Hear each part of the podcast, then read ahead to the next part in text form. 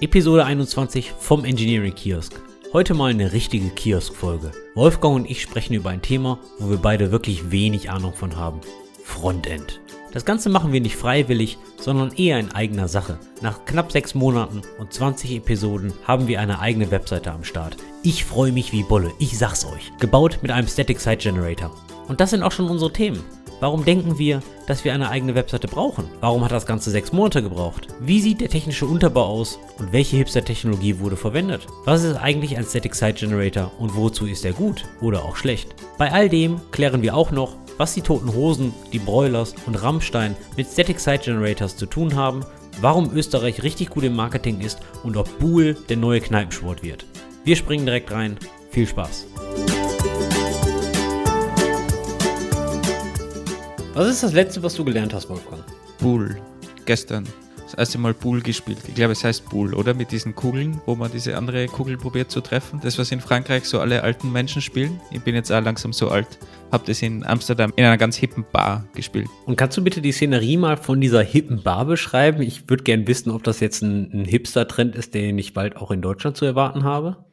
Es war relativ cool. Es war so eine klassische Bar und da hat es ja viele Spiele gegeben und einfach drei so Pool Bahnen mit Schotterfläche am Boden und man hat sich die mieten können und halt auch Bier trinken und dann waren noch so Streetfood-artige Stände, wo man Streetfood bekommen hat. War alles relativ klein, aber eigentlich sehr cool, ja. Weißt du denn, was ich dieses Wochenende gemacht habe? Du warst kegeln unter sehr viel Biereinfluss? Nein, ich habe uns für unser Side Project Engineering Kiosk eingesetzt. Ich habe Tag und Nacht durchgearbeitet, nur für uns für unseren Erfolg. Ich würde jetzt gerne sagen, das ist, das ist weit übertrieben, aber nachdem man mittlerweile mit GitHub so gut informiert wird und ständig Notifications bekommt, wenn irgendwas geclosed worden ist oder ein neues Commit kommt und wenn ich ständig diese Notifications am Handy bekommen habe, dass da irgendwas passiert ist, muss ich dir, glaube ich, leider recht geben. Du hast wirklich die, das ganze Wochenende gearbeitet. Für die Hörerinnen und Hörer ein bisschen Kontext.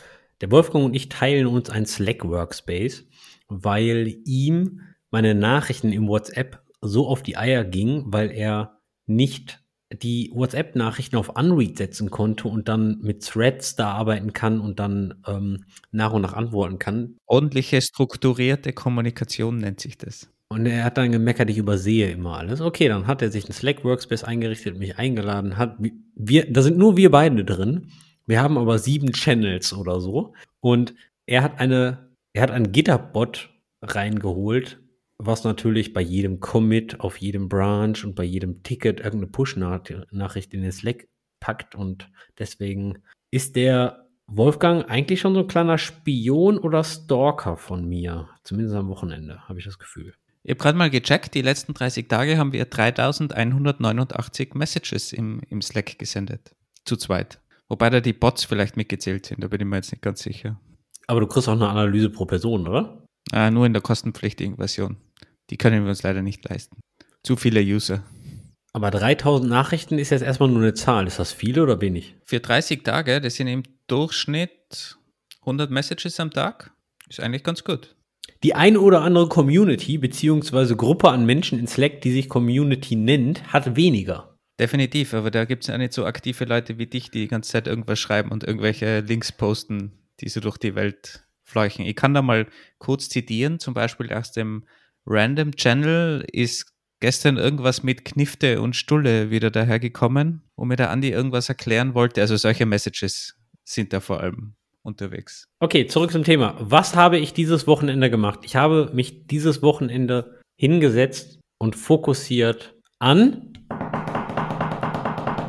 Trommelwirbel, der Engineering Kiosk Webseite gearbeitet. Tada! Ist was Gutes dabei rausgekommen? Ich habe es deployed. Ich habe es geschippt. Ihr könnt das Resultat unter engineeringkiosk.dev sehen. Also ihr könnt jetzt direkt auf engineeringkiosk.dev gehen und die neue Webseite von Andy bewundern. Alles, was ihr an Feedback habt, wenn irgendwas nicht klappt, bitte direkt an Andy. Na, diese E-Mail-Adresse gibt es nicht. Ihr, ihr, müsst sie an stetisch at engineeringkiosk.dev schicken. Oder direkt auf Twitter könnt ihr direkt den Andy adressieren, was er, was er falsch gemacht hat. Aber ich muss dazu sagen, meiner Meinung nach ist sie wirklich wirklich gut geworden. Habt bitte Mitleid. Eine Infrastruktur-Backend-Person hat 2022 versucht, Frontend zu machen. Moment, Moment, Moment. Du bist, du bist aufgewachsen in einer Webagentur. Ich habe die Webagentur vor neuneinhalb Jahren verlassen. Vor neuneinhalb Jahren waren immer noch so Sachen wie jQuery, Prototype, MooTools, Scriptaculous und Co. am Start. Oh, was ist, was ist Cryptaculous und MooTools? Ich glaube, das musst du erklären. Ich, ich habe keine Ahnung, ob das, ob das jeder oder jede von unseren Hörerinnen noch kennt. Mit jQuery konnte man immer so tolle Animationen machen, wie bewegt dieses Element von rechts nach links oder oben in die rechte Ecke oder ähnliches. Oder wenn du da drauf geklickt hast, dass das wegfadet. Scriptaculous war noch davor. Das war so 2010 bis 2012 oder ähnliches. Da konnte so ein Browser das alles noch gar nicht. Und die Jungs und Mädels von Scriptaculous, die haben da richtige Magie gemacht. Und da musstest du richtiges Tuning betreiben, damit die Browser das ruckelfrei hinkriegen. Und die ganzen Kunden, die wollten natürlich sowas. Ja, und MooTools war da auch ganz groß, bevor dann wirklich mal jQuery kam und das dann, ich will nicht sagen ordentlich gemacht hat, aber ich glaube schon sehr viel aus Scriptaculous und MooTools und Prototype.js gelernt hat. Also ich glaube, MooTools war nach jQuery, oder? Das war eigentlich so eine, wo man schon äh, komplexere Dinge dann, dann schreiben konnte, was so zu Backbone, Backbone.js-Zeiten waren. Ja, ich glaube, die, ich glaube, die Nachfolger waren dann, waren dann so Backbone.js, Lodash und, und, und solche Geschichten, genau. Mein anderes Side-Project ist F-Online.at, diese, diese Führerschein-Lernplattform, die ich schon öfters erwähnt habe. Die läuft noch auf Marionette. Das ist ein Framework, was auf Backbone aufsetzt. Läuft noch einwandfrei, sehr gut, muss man sagen. Außer wenn ich was ändern muss, dann ist es der ziemliche Horror. Aber in, in der Tat, mein, mein Background ist ähm, eine klassische Webagentur mit damals mit dem Fokus auf Typo 3. Natürlich habe ich auch hier und da ein bisschen WordPress gemacht und, und alles, was dazugehört, ja. Und Landingpages etc. etc. Aber damals stand ich schon auf Kriegsfuß mit CSS und ja, JavaScript ist nicht so. Aber ich sag, dass JavaScript damals ein anderes JavaScript war als das, was man heute hat. Und somit war ich so circa neuneinhalb, zehn Jahre eigentlich gar nicht mehr so tief in der, in der Frontend-Welt drin. Klar, hier und da mal ein NPM-Install und so weiter und so fort und auch mal ein Jeopardy-Game irgendwie ein paar Sachen gefixt und ne, alles, was dazugehört. Aber mal so eine richtige Webseite mit Tailwind und, und JIT-Compiler und Front-Matter und, und was nicht da noch alles zugehört. Ich bin ja schon froh, dass du nicht mit, mit Flash angekommen bist oder so wie, wir vereinbart haben, dass du die Webseite machst. Aber vielleicht, wenn wir mal, bevor wir da in die technischen Details reinspringen, mal einen Schritt zurückgehen. Warum brauchen wir denn eigentlich eine Webseite? Warum haben wir entschieden überhaupt, dass wir, dass wir eine Webseite brauchen? Weil eigentlich das, was wir so bekommen von der Podcast-Hosting-Plattform, also in unserem Fall Red Circle, die uns die Plattform zur Verfügung stellen, dass wir das Podcast distributen können. Also was eigentlich heißt, ein RSS-Feed generieren aus unseren MP3-Dateien und vielleicht noch die Downloadzahlen tracken. Also das nennt sich dann die, die Red Circle Plattform in unserem Fall. Und die bieten natürlich auch eine kleine Webseite an, wo man die Episoden runterladen kann, anhören kann. Also das, das hat schon funktioniert. Also warum eine eigene Webseite überhaupt? Also wer einen Podcast starten möchte, redcircle.com. Für die ersten 20 Folgen, für die ersten sechs Monate haben wir uns voll auf diese Plattform verlassen und bereuen es nicht und haben dort auch die Standard-Webseite von denen genutzt. Da haben wir eigentlich unsere Top-Level-Domain drauf gelenkt. Da konntest du alle Episoden sehen, alle Episoden anhören, auch die Shownotes lesen. Hat eigentlich recht gut geklappt. Jetzt sagst du auch schon, die, die Episoden ansehen, anschauen. Hast du die letztes Mal noch beschwert, dass, dass wir in Österreich die Episoden anschauen? Jetzt, wo du sagst, würde mich aber wirklich mal interessieren, wie viele Leute dann wirklich auf diese Webseite gegangen sind. Das ähm, können wir leider nicht sehen. Und da haben wir schon ein großes Problem warum wir auch eine eigene Webseite wollen, weil die Visibility einfach extrem schlecht ist und wir keine Ahnung haben, ob wirklich Leute zum Beispiel die Webseite verwenden, ob die dort auf den Play-Button drücken oder ob alle Leute nur in der eigenen App, Spotify, Pocketcasts, Apple, wo auch immer das Podcast hören. Oh, ich muss übrigens, ich muss übrigens der Podcast sagen. Hat ein Hörer sich ganz stark bei mir beschwert, dass, dass wir oft das Podcast sagen. Es heißt der Podcast.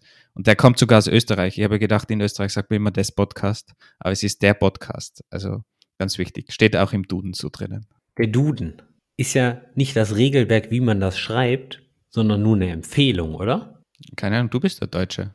Soviel ich weiß, ist der Duden nur eine Schreibempfehlung. Also der Duden gilt ja in Österreich grundsätzlich schon mal nicht, weil es gibt ja das österreichische Wörterbuch. Das ist ja das Pendant des Dudens. Aber keine Ahnung, ob es das noch wirklich gibt und ob man da online das checken kann. Aber wir in der Schule hatten das österreichische Wörterbuch. Das war so ein grünes Ding, hat jeder bekommen bei uns in der Schule. Wird das noch aktualisiert? Weil der Duden hat ja zum Beispiel Wort, Worte wie googeln drin und so weiter. Steht sowas auch im österreichischen Wörterbuch? Ja, keine, keine Ahnung, ob das mittlerweile sich erledigt hat oder ob man nur dem Duden vertraut. Bitte äh, an all die Österreicherinnen dort draußen, falls ihr da eine Info habt, bitte lasst uns doch wissen. Gibt es das österreichische Wörterbuch noch? Ich kenne auch leider keine so jungen Leute, ob man das heutzutage noch bekommt. In der Grundschule heißt es bei euch, bei uns heißt es Volksschule. Ist ja was fürs Volk. Ich weiß nicht warum, aber irgendwie muss ich jetzt an folgenden Witz denken. Das haben die Österreicher doch prima hingekriegt. Aus Hitler haben sie einen Deutschen gemacht und aus Beethoven einen Österreicher. Ja, das zeigt nur, dass wir extrem gut im Marketing sind und im Tourismus. Ihr kommt ja nicht umsonst immer nach Tirol zum, zum Skifahren und zum Wandern. Ist ja klar, immer Marketing können wir, definitiv. Außerdem, warum ist das eigentlich ein Witz? Wo, wo ist das Problem? Wenn du sagst Marketing, dreht in die Corona-Geschichte jetzt eigentlich irgendwie? Ja, es waren ja nicht wir, die mit Ischgl den Virus verbreitet haben, sondern ihr Deutsche, die in Ischgl den Virus aufgenommen habt und dann verbreitet habt. Wir werden jetzt am besten mal kein Pandemie-Leugner-Podcast, weil sonst werden wir bestimmt auch auf Spotify gesperrt. Deswegen zurück zur Webseite. Warum haben wir eine Webseite gemacht und warum auch erst jetzt? Und zwar haben wir sehr viele Hörer durch unser Netzwerk bekommen und sehr viele Hörer auch durch Twitter und Reddit. Doch irgendwann merkt man in der Kurve, um neue Hörer zu kriegen, da ist so langsam Flaute, weil wir haben gefühlt alle Marketingkanäle, die uns so einfallen, schon ausgeschöpft. Natürlich kann man die konstant bespielen, aber wir machen auf, immer, auf jeden Fall immer noch ein Audioformat und Suchmaschinenoptimierung und Audioformat ist ein bisschen schwierig ohne eigene Webseite. Noch zumindest. Vielleicht arbeitet Google schon dran, aber bisher gibt es mal noch keine automatische Transcription von, von allen Podcasts. Meines Wissens zumindest. Und auch wenn es das geben würde, bin ich mir nicht sicher, ob die Pottisch und deine Sprache, ob es dann wirklich tief österreichisch ist, weiß ich auch nicht, ähm, wirklich gut transkripten können. Ja, ein Freund von uns hat gerade probiert, eine Episode zu, zu transkribieren, automatisch mit einem Tool. Es war nicht so schlecht wie erwartet, aber es ist schon sehr am Österreichisch gescheitert, muss man schon dazu sagen. Die Grundidee war, die ganzen Folgen, die ganzen Episoden, die wir haben, auf die Webseite zu packen, dass man die sich da auch anhören kann, dass die Show Notes natürlich dann auch mit der Top-Level-Domain Engineering Kiosk.dev indexiert werden und dass wir ein bisschen Suchmaschinenoptimierung kriegen, weil das ganze SEO war natürlich vorher auf der Red Circle Domain, was wir aber so langsam mal auf unserer Domain haben wollen. Die zweite Geschichte ist, dass wir vorhaben, ein paar Blogposts zu schreiben mit speziellem Fokus auf die Episoden, die wir so gemacht haben, weil wir hier und da Hörerfeedback bekommen haben, hey, super tolle Sachen, die ihr da im Podcast macht. Doch irgendwie ist das alles ein bisschen viel. Wenn ich euch 40, 45, 50 Minuten zuhöre, dann habe ich immer zehn Sachen, die ich gleich ausprobieren möchte. Mal so ein Write-up von der ganzen Thema, Thematik wäre ganz gut. Und Andi schreibt ja auch extrem gerne. Alle, die uns brav verfolgen und immer hören, wissen das ja schon, dass der Andi ein, ein großer Befürworter des Schreibens ist. Und es ist natürlich schon ein zusätzlicher Channel, den wir da einfach aufmachen können, weil nicht jeder ist äh, im Audioformat zu Hause. Und wenn man mal irgendwie eine Info braucht oder so, kann man halt auch im Idealfall danach googeln und findet in, in einem unserer Show Notes vielleicht eine Antwort oder einen Link oder vielleicht eben auch in einem Blogpost, das dann die jeweils die Frage beantwortet. Also da probieren wir auch schon das zweiten Channel zu, zu nutzen und den Text-Channel auch zu bespielen. Ich finde Schreibskills unglaublich wichtig. Nicht nur beim Bloggen, sondern eigentlich auch primär bei der Arbeit, speziell bei der asynchronen Arbeit, speziell jetzt bei der Remote-Arbeit. Leider nehme ich mir nie so viel Zeit fürs Schreiben, wie ich wirklich gerne möchte. Aber so muss man sich auf jeden Fall zwingen, um, seinen, um seine Schreibskills zu trainieren. Und den anderen Punkt natürlich mit der Visibility, was wir schon besprochen haben, dass wir einfach die Kontrolle über das Ganze haben und einfach auch mal einen Tracker einbauen können, Analytics, einfach wissen, wie wird unsere Webseite verwendet, wie wird der Podcast gehört, damit wir da einfach mehr Infos bekommen, die uns dann auch helfen, mit dem Podcast weiterzumachen. So auf jeden Fall die Idee. Schauen wir mal in drei, vier, fünf Monaten, wie viele Blogposts wir wirklich haben. Vielleicht bleibt es auch einfach bei keinem Blogpost und das war nur eine tolle Idee. Aber nun gut. Aber Wolfgang, sag mir mal, sag mir bitte ganz kurz, warum haben wir jetzt erst eine Webseite? Ich meine, wir quatschen ja schon ein paar Monate. Ja, es hat natürlich mehrere Gründe. Wir haben es ja auch am Anfang schon mal erwähnt. Wir wollten möglichst lean starten. Das heißt, nicht viel Zeit investieren, sondern möglichst schnell den Podcast rausbringen, Episoden shippen, wie der Andi so, so schön immer sagt. Ship it. Und jetzt sind doch schon 20 Folgen vergangen. Das heißt ungefähr fünf Monate jetzt. Und wir hatten ganz einfach bisher kaum die Zeit, um sowas aufzubauen, weil schlussendlich braucht es dann doch immer irgendwie länger als man so denkt. Und die Red Circle-Seite war ja vorhanden. Das heißt, wir hatten grundsätzlich eine Webseite. Und jetzt haben wir uns aber einfach dazu entschlossen, okay, es macht Sinn, diese Arbeit zu investieren. Und in dem Fall danke Andy. Andy hat die ganze Arbeit gemacht. Weil ich ja vor allem das Schneiden übernehme, hat der Andy gesagt, okay, er, obwohl er keine Ahnung von dem ganzen Frontend-Zeug hat. Ich habe doch ein paar Frontend-Sachen in letzter Zeit auch gemacht. Notgedrungenermaßen bin auch kein Profi, aber er hat gesagt, ich als Backendler werde mal wirklich probieren, was ich so hinbekomme. Und das ist jetzt auch unser Thema für heute, um mal so einen Einblick zu bekommen, wenn jemand, der gar nicht so up-to-date ist mit diesen Frontend-Tools und eigentlich aus dem Backend-Bereich kommt, probiert eine Webseite zu bauen, was kommt dabei raus, wie sind die Erfahrungen und ist das Ganze sinnvoll, was dann am Ende rauspurzelt. Das könnt ihr dann selber entscheiden, wenn ihr auf die Webseite geht. Aber starten wir mal mit der Technik dahinter. Andy, du als Backend-Mensch, SRE, wie bist du die ganze Sache angegangen und was hast du verwendet? Ist jetzt kein, kein Test, also du kannst jetzt wirklich sagen, was du, was du einfach verwendet hast. Ich werde jetzt nicht automatisch dann immer berichtigen, was du verwenden hättest sollen. Ganz am Anfang standen zwei große Fragen und Entscheidungen. Die erste Frage ist, welches Template nutzen wir? Denn der Wolfgang hat Geschmack wie stinkende Socken und ich und Design, sorry, das wird einfach auch nichts. Ich habe auch keinen Stil und Punkt ist, Wolfgang und ich haben einfach nichts für Design über. Ja, wir sagen, das sieht gut aus, das sieht toll aus, aber selbst ein Design erstellen, ich glaube, da gibt es deutlich bessere und talentiertere Personen als wir beide. Deswegen haben wir uns auf ein fertiges Template verlassen. Da ging erstmal die große Recherche los. Okay, kauf mir ein Template, gibt es irgendwo ein freies Template? Da habe ich einfach ein paar Vorschläge gemacht und wir haben uns auf ein Template geeinigt, nannte sich Podcast X Template von Webflow. Webflow ist so ein, so ein Homepage-Baukasten unter anderem. Und im Endeffekt haben wir dieses Template nicht genommen. Wir haben dann ein anderes Template genommen, weil der Wolfgang äh, irgendeinen Service gekauft hat, nennt sich Shuffle.dev. Shuffle.dev ist ein Online-Service für die Erstellung von Templates mit CSS-Frameworks wie Material UI, Tailwind, Twitter Bootstrap und so weiter und so fort. Und da kann man seine Komponenten zusammenziehen. Und dort gab es ein Template, was sehr ähnlich mit diesem Podcast X-Template aussah. Und das haben wir dann einfach genommen. Vielleicht als, als Hintergrund, warum wir das vorgefertigte Template nicht genommen haben. Es war jetzt nicht teuer gewesen oder war es sogar gratis? Nein, ich glaube, es hätte was gekostet. Aber das war jetzt nicht das Problem gewesen.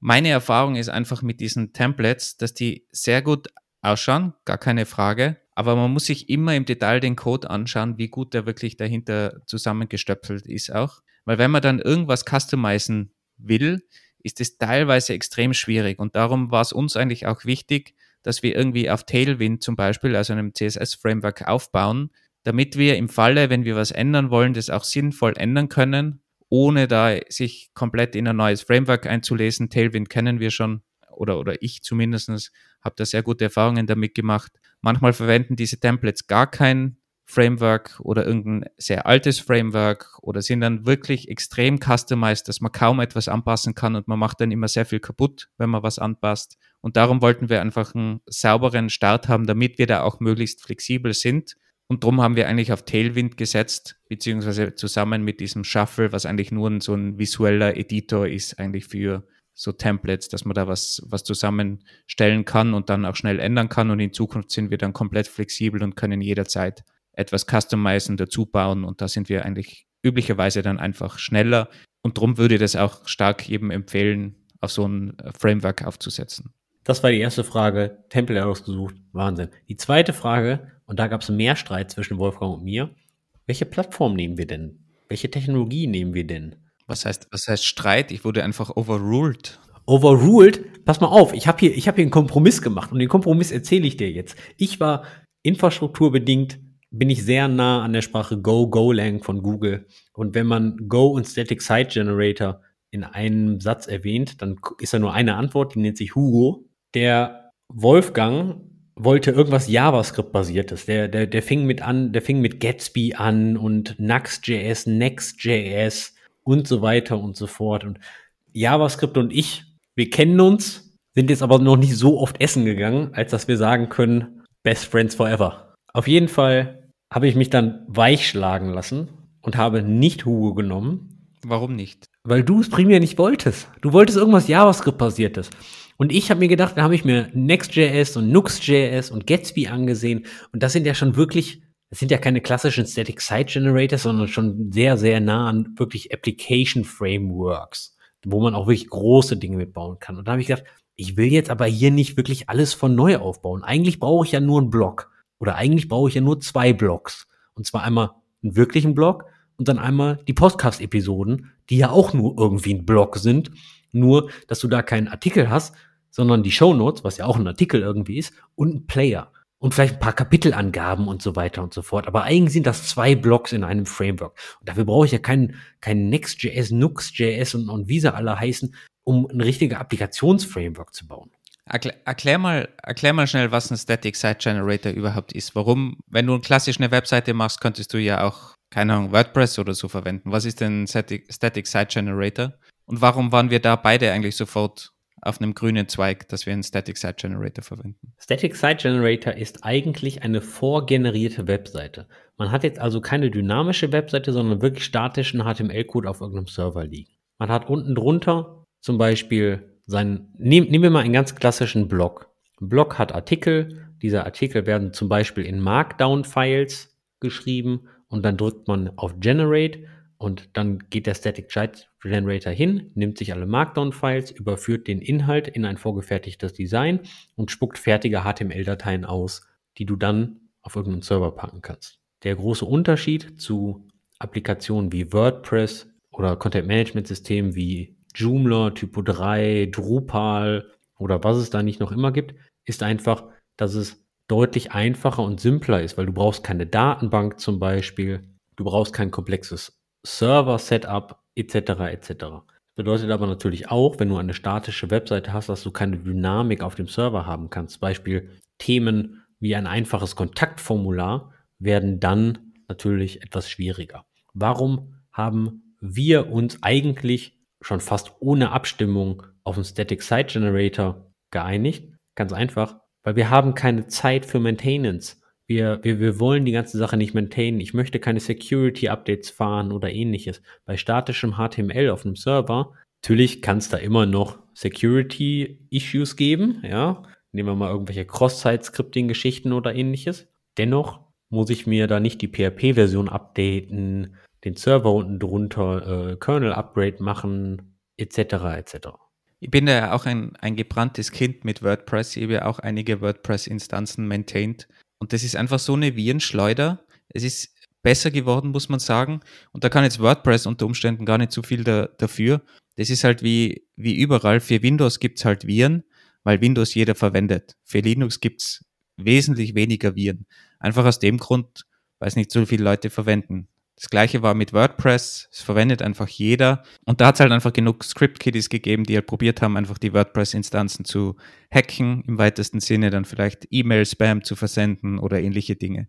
Und das war einfach immer ein Problem mit diesen WordPress-Instanzen. Und daher war ich auch so froh, wie dieses Static Site Generator-Konzept aufgekommen ist, dass man einfach das Ganze nicht mehr braucht, weil einen klassischen Hoster, der nur HTML-Files hostet, das ist natürlich viel, viel einfacher, beziehungsweise gibt es da mittlerweile einfach auch Anbieter wie Netlify, die das komplett übernehmen und noch viele zusätzliche Sachen da anbieten.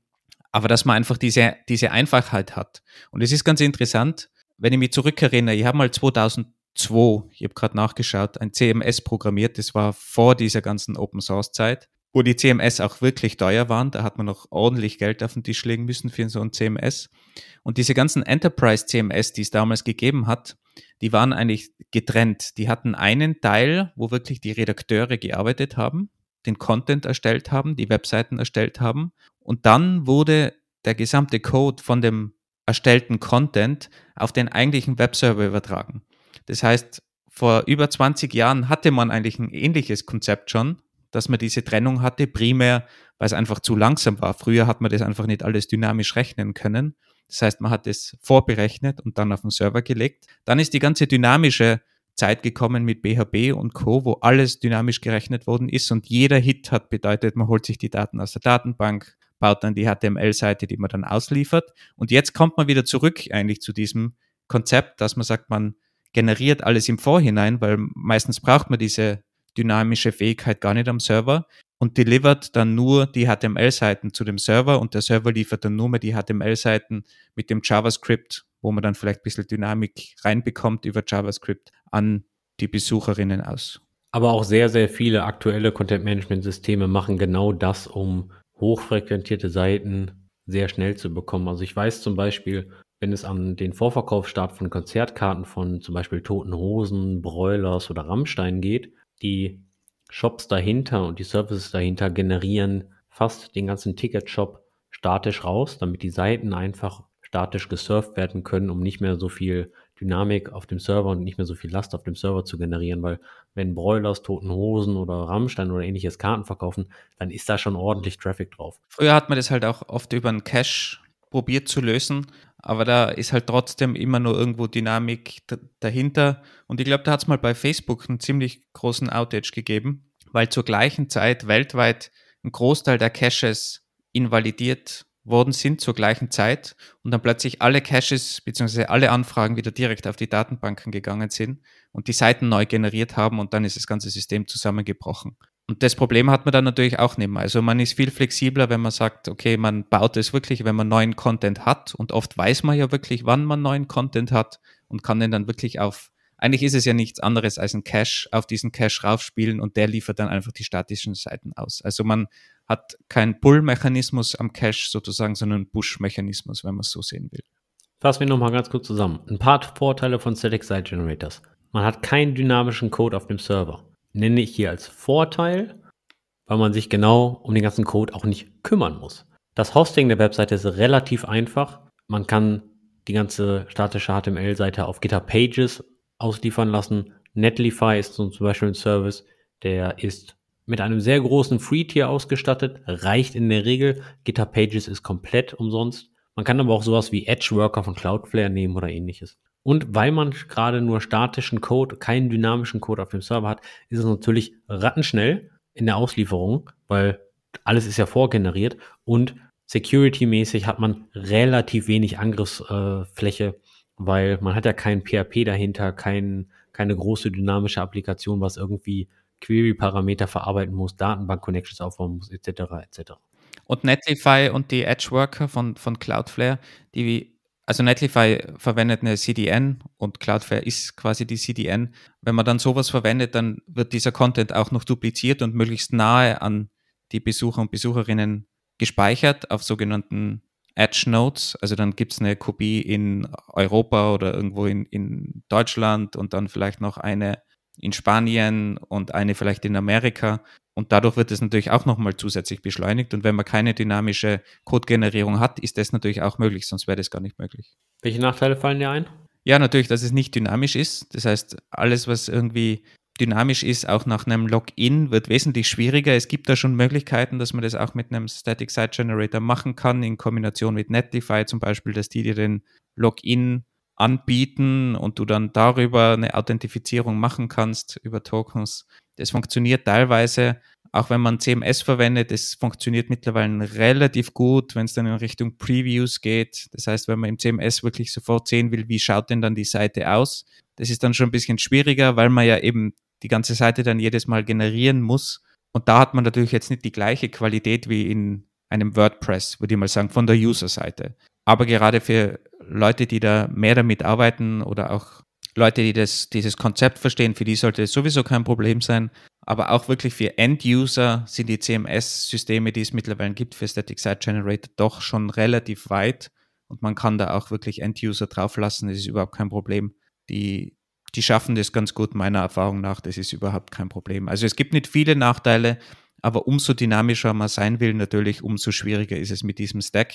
Aber seien wir uns ehrlich, für die meisten Projekte reicht es eigentlich aus. Und zum Beispiel, wir, wir haben jetzt gerade bei F-Online umgestellt, dass wir die eigentliche Webseite auch auf Static Site Generator Basis haben. Und die eigentliche App, die dann dynamisch ist, die ist natürlich klassisch mit, mit Servercode und klassisches PHP-Setup. Aber die, die Seite, die Startseite, die Landingpage und die Content-Seiten sind alle mit einem Static Site Generator gebaut und die sind dann stabil auf Netlify gehostet. Und dann, wenn die Leute wirklich lernen, gehen sie quasi in die App, die dann dynamisch ist. Wer ein bisschen Dynamik in seine statisch gerenderte Webseite reinbringen möchte, sollte sich mal mit dem Begriff Jamstack auseinandersetzen. Jamstack steht für JavaScript, API und Markup, wurde vom CEO von Netlify 2015 das erste Mal genannt. Ist nicht Thema des heutige, der heutigen Episode. Machen wir vielleicht irgendwann mal in Zukunft was, aber das ist so der Begriff, mit dem man sich mal auseinandersetzen sollte. Jamstack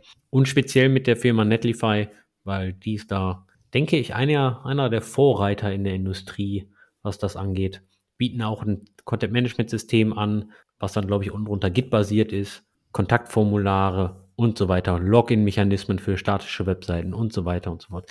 Klingt alles wie Magie, ist es vielleicht auch ein bisschen, aber unten drunter, wenn ihr euch damit mal auseinandersetzt, ist das natürlich alles Standardtechnologie, nur ein bisschen gedreht und ein bisschen anders eingesetzt. Und ohne Maintenance. Also es funktioniert dann quasi in der Cloud oder jeder, jemand anderer kümmert sich darum, was natürlich dann schon ganz praktisch ist, um schnell Webseiten online zu bekommen.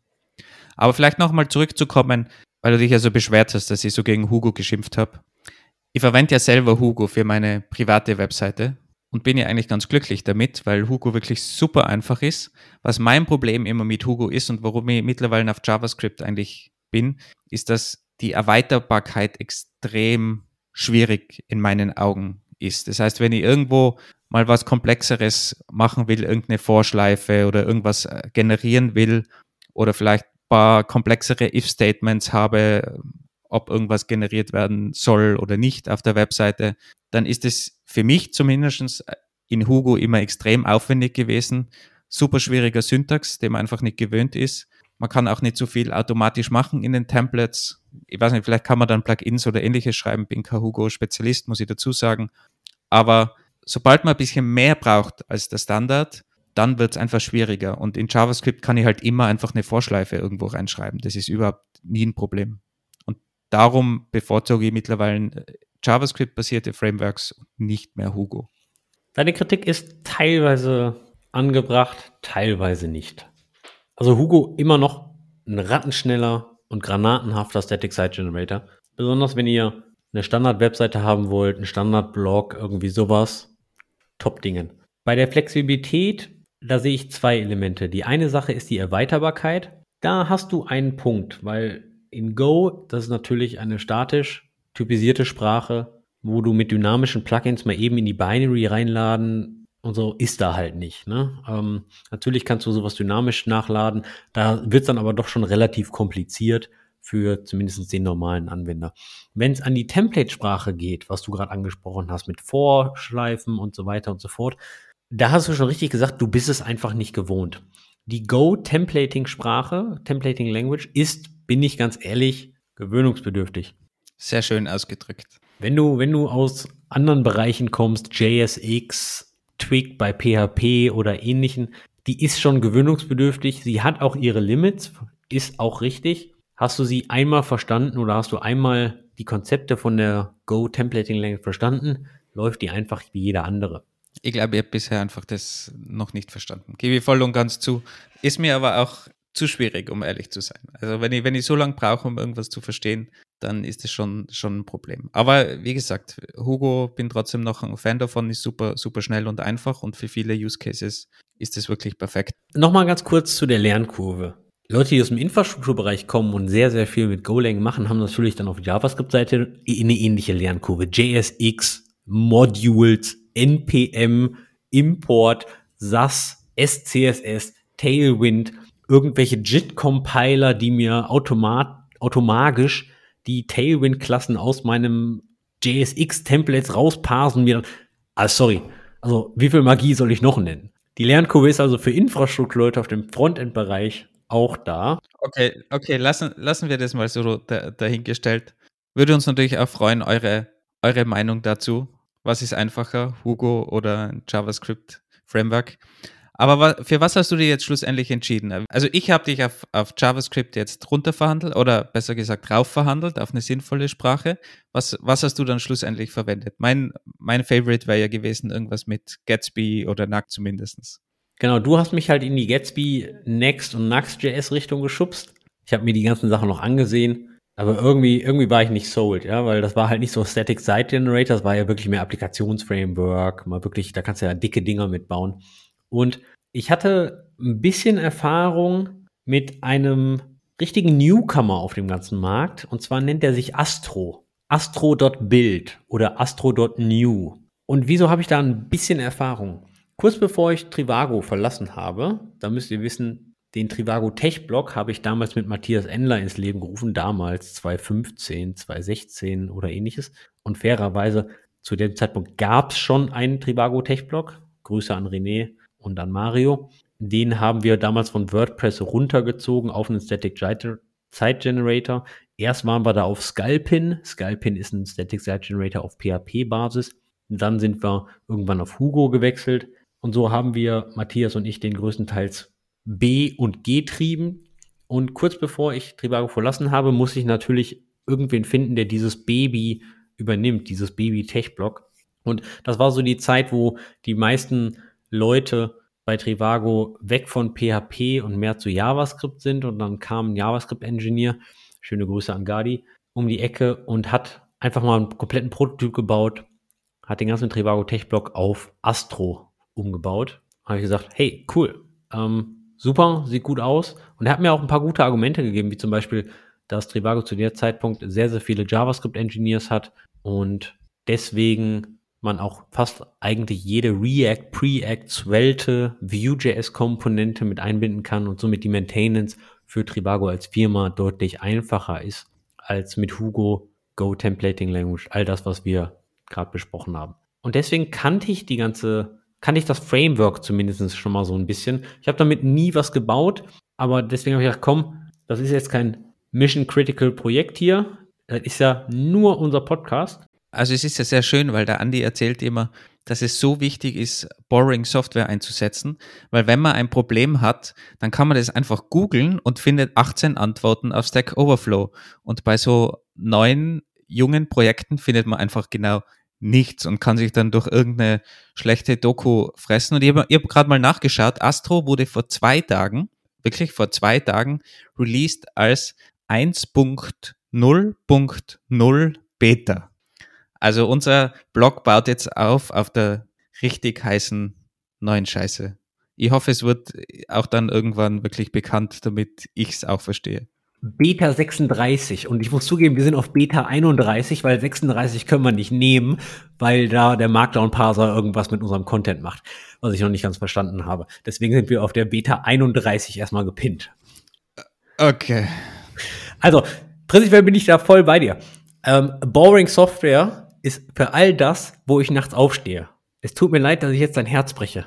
Für die Podcast-Webseite stehe ich nicht nachts auf und bin auch nicht auf Rufbereitschaft. Das, das heißt, wenn die Webseite offline ist, dann stehst du nicht auf. Nicht für die Podcast-Seite, nein. Genau, musst du nämlich auch nicht, weil wir das auf Netlify hosten und dann Netlify sich einfach darum kümmert, dass die wieder ankommt. Also davon geht zumindest hoffentlich aus.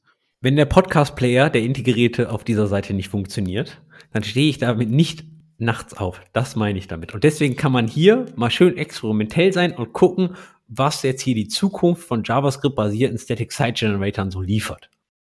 Okay, by, by the way, wir sind von keiner dieser Technologien, auch von Netlify, nicht gesponsert. Wir sind einfach nur überzeugt von denen und nutzen die. Also, wenn wir sagen, irgendwas ist cool, dann sind wir auch der Meinung und werden nicht dafür bezahlt, nur als, als kleine Nebenbemerkung. Aber jetzt erzähl mal, was ist das Coole an Astro und wie hast du das umgesetzt? Wenn ich das jetzt wüsste. Nee, also wa, wa, was ist das Coole? Weil, also jetzt mal im direkten Vergleich zu Hugo.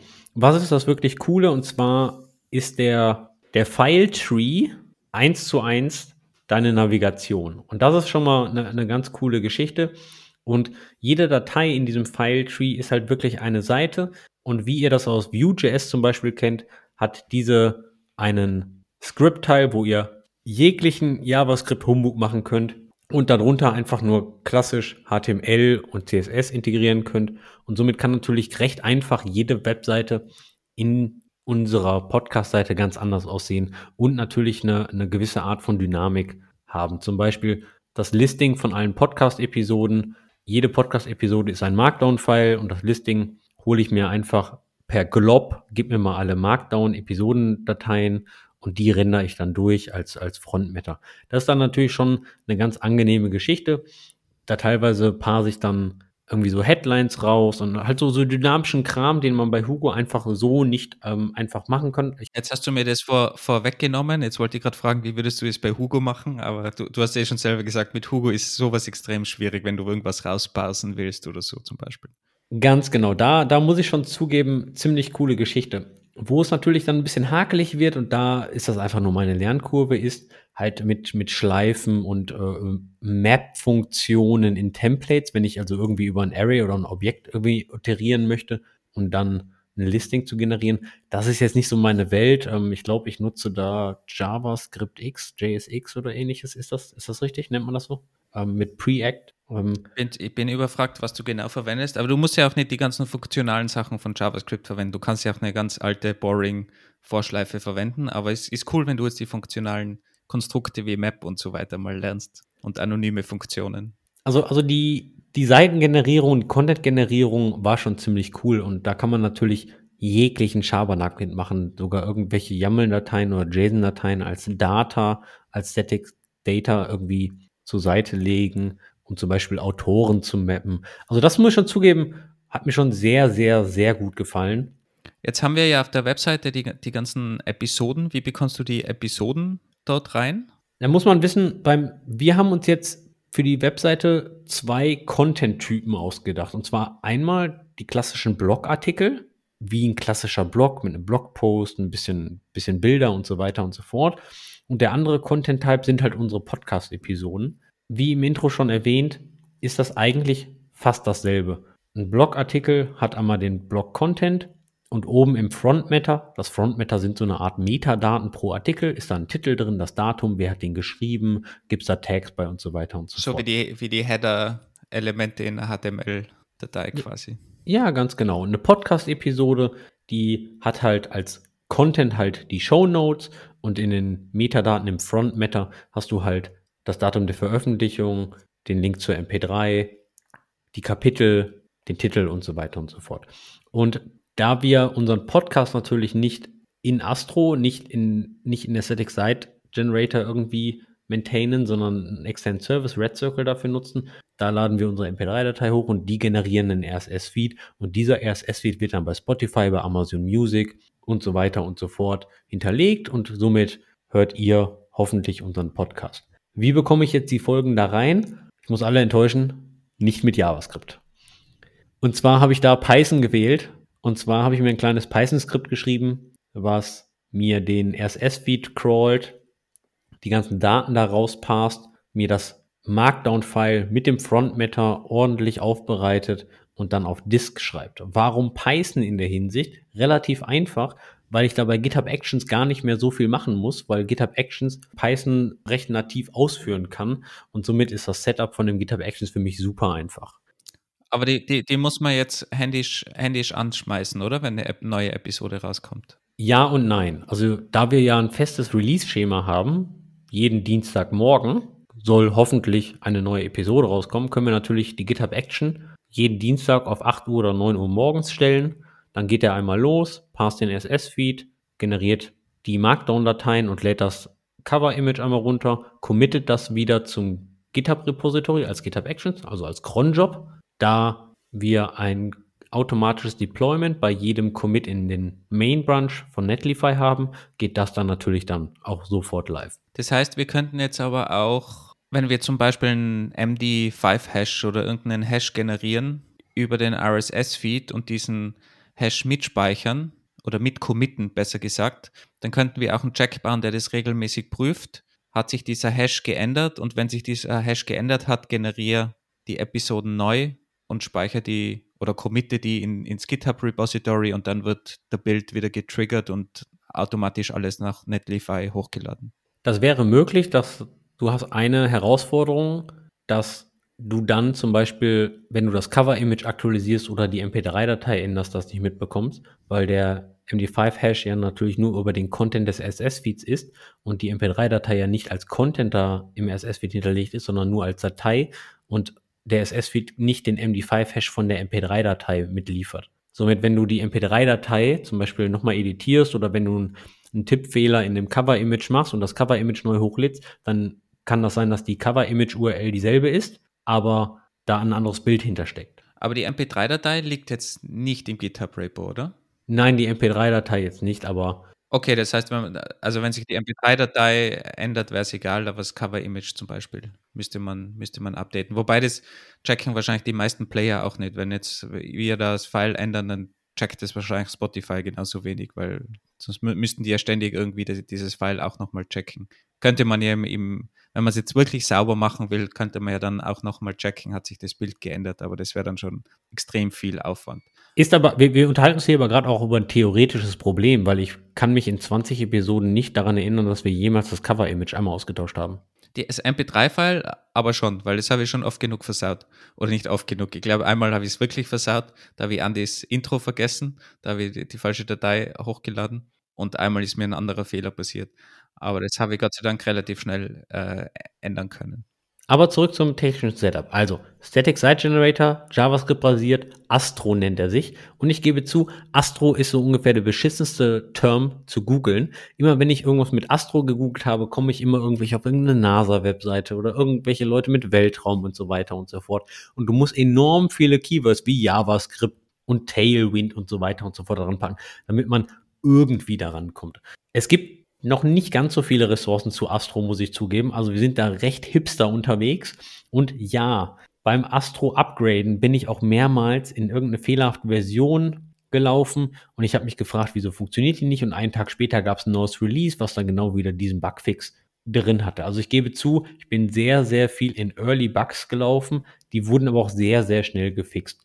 Aber es muss jeder mal diese Erfahrung machen, Andi, der neu in dieser IT-Welt ist und äh, ganz frisch begonnen hat als Neuling in dieser IT-Welt, dass man einfach mal gegen die Wand rennt und dann entscheidet, okay, man nimmt in Zukunft die ältere Software. Das muss jeder mal lernen, ist schon okay.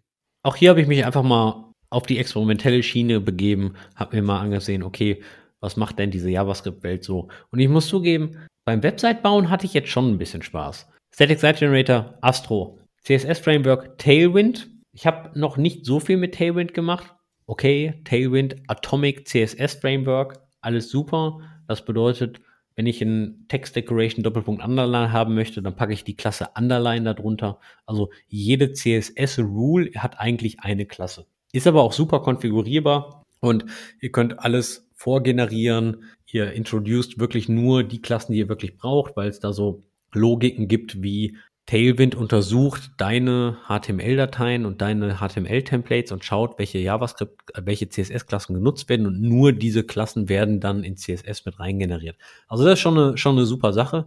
Gehostet ist die ganze Geschichte, also Source Code wird auf GitHub gehostet unter github.com slash engineeringkiosk. Ist auch Open Source, könnt ihr euch alles ansehen, was ich da gemacht habe. Könnt ihr auch direkt Kommentare geben, wenn ihr irgendwas Tolles findet. Der ganze Source Code ist auf jeden Fall öffentlich und auch das Python-Skript Schaut da rein, wenn ihr was zu lachen haben wollt.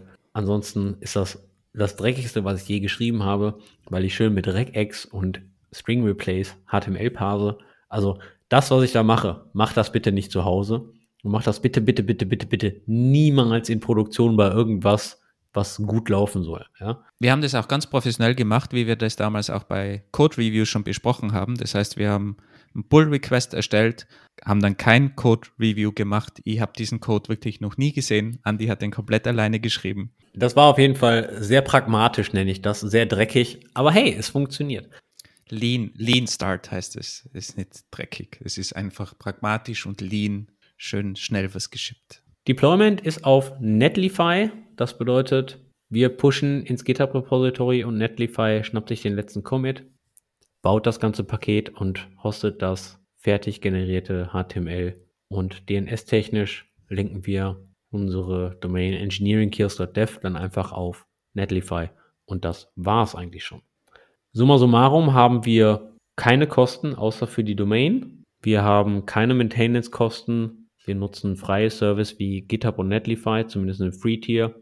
Müssen nicht nach aufstehen, weil uns irgendein Scammer und Hacker unsere Webseite aufgemacht hat und die Kommentarspalte zugespammt hat, weil wir haben keine Kommentare. Somit eigentlich ein relativ schmales Setup. Die Erfahrung mit Astro war auch sehr positiv. Es ist natürlich noch sehr, sehr früh im Entwicklungsstadium, aber kann ich nur empfehlen, falls wer mal eine neue Webseite bauen möchte, vielleicht die persönliche Webseite, vielleicht mal ein Portfolio, ein Blog oder ähnliches, schaut euch mal astro.bild an. Ziemlich, ziemlich cooles Ding an. Und sonst würde uns natürlich interessieren, was ihr von dem Setup grundsätzlich haltet. Es war jetzt so eine wirkliche Kiosk-Folge dieses Mal. Irgendwie zwei Leute reden über Zeug, wo sie eigentlich nicht viel Ahnung haben und einfach mal was probiert haben. Also so sollte es ja auch sein. Darum würde uns natürlich auch unbedingt eure Meinung interessieren, was ihr auch so von den ganzen Static Site Generatoren hält, ob das was Sinnvolles ist oder auch was ihr verwendet, ob jetzt Hugo, Astro, Jekyll, Gatsby, Next, Next, Scalpin, falls es noch gibt. Ob ihr da irgendwas von diesen Sachen verwendet oder auch den, den CSS-Frameworks, was ihr empfehlen könnt und Ganz, ganz wichtig natürlich, was ihr von der Webseite hält. Und da würden wir uns natürlich auch auf Feedback freuen. Nicht nur Feedback, sondern auch Pull Requests. Schaut euch den Quatsch mal an, den ich da verbrochen habe. Macht ruhig direkt Pull Requests. Wir würden uns um jede Contribution freuen. Und wenn ihr neu in dem ganzen Thema Static Site Generators seid, googelt doch einfach mal Static Site Generator und dann eure Programmiersprache eurer Wahl. Es gibt zu jeder Programmiersprache Static Site Generators. Hugo für Go, Astro, Gatsby, Next.js, Nux.js, Eleventy für JavaScript zum Beispiel, Sculpin für PHP, Jekyll für Ruby und so weiter und so fort. In Python und Rust gibt es auch welche. Es gibt gefühlt jede Woche einen neuen Static Site Generator auf dem Markt. Schaut euch die mal an, ob das nicht gegebenenfalls auch mal für die nächste Landingpage oder sowas, die ihr für euer Side-Project machen wollt, weil ihr macht ja alles Side-Project, oder?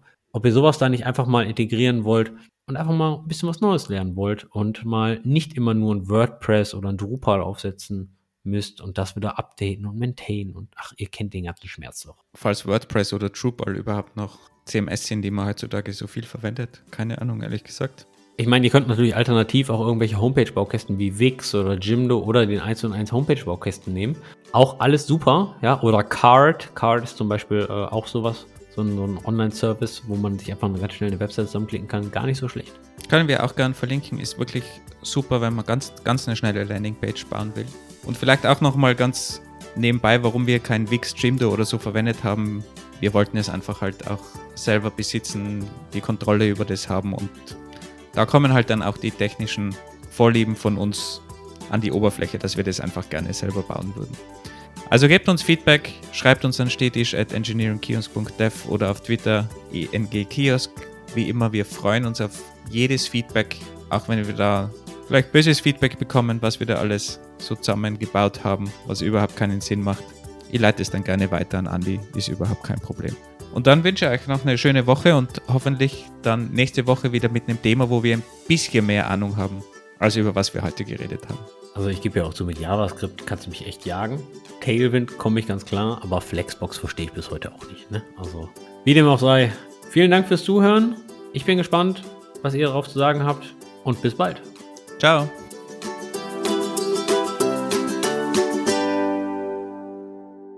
Und mit wie viel Pull Requests rechnest du? Wie viele Hörer haben wir gerade? Tausende. Also ich rechne schon mit dem einen oder anderen Pull Request, der mir meine Tailwind-Vergewaltigung da oder mein HTML-Copy-Paste mit diesen genesteten Strukturen ein bisschen aufräumt, weil die einfach nur sagen, das kannst du noch nicht im Internet stehen lassen, das geht nicht.